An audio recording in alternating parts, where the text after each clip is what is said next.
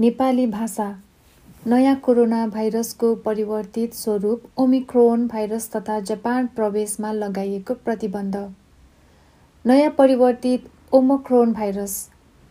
नयाँ परिवर्तित Omicron virus नोभेम्बरको मध्यतिर दक्षिण अफ्रिकाको अनुसन्धानकर्ताहरूले पत्ता लगाएका थिए। सङ्क्रमितहरू अफ्रिका लगायत क्यानाडा बेलायत पोर्चुगल बेल्जियम नेदरल्यान्ड लगायत धेरै देशहरूमा भेटिएका छन्। जापानमा पनि एयरपोर्टमा सङ्क्रमित भेटिएका छन्। डिसेम्बर एक तारिकसम्म विदेशबाट आएका दुईजना व्यक्तिहरू सङ्क्रमित भेटिएका छन्।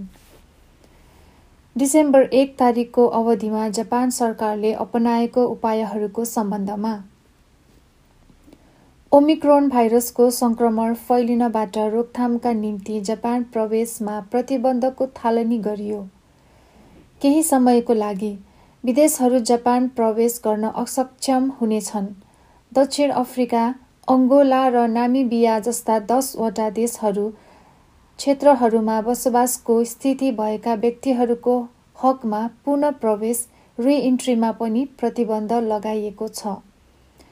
विदेशमा रहेका जापानी नागरिकहरू जापान फर्कन सक्छन्। तर विदेशबाट जापान प्रवेश गर्नको सङ्ख्या दैनिक तिन हजार पाँच सयमा झारिएको छ। सामान बोक्ने कार्गो उडानमा कुनै असर पर्दैन। चिन्ताको विषय। अहिले थाहा भएअनुसार ओमिक्रोन भाइरस चाहिँ धेरै मात्रामा परिवर्तित कोरोना भाइरसको कारणले गर्दा हो। सङ्क्रमण हुन सक्ने सम्भावना कति सहज भई गम्भीर बिरामी हुन सक्ने सम्भावना कति रहन्छ भन्ने कुरा अझै थाहा छैन। अहिलेका अहिले भएका खोपहरू ओमिक्रोन भाइरसका विरुद्ध कम प्रभावकारी हुन सक्ने सम्भावना पनि रहेको छ।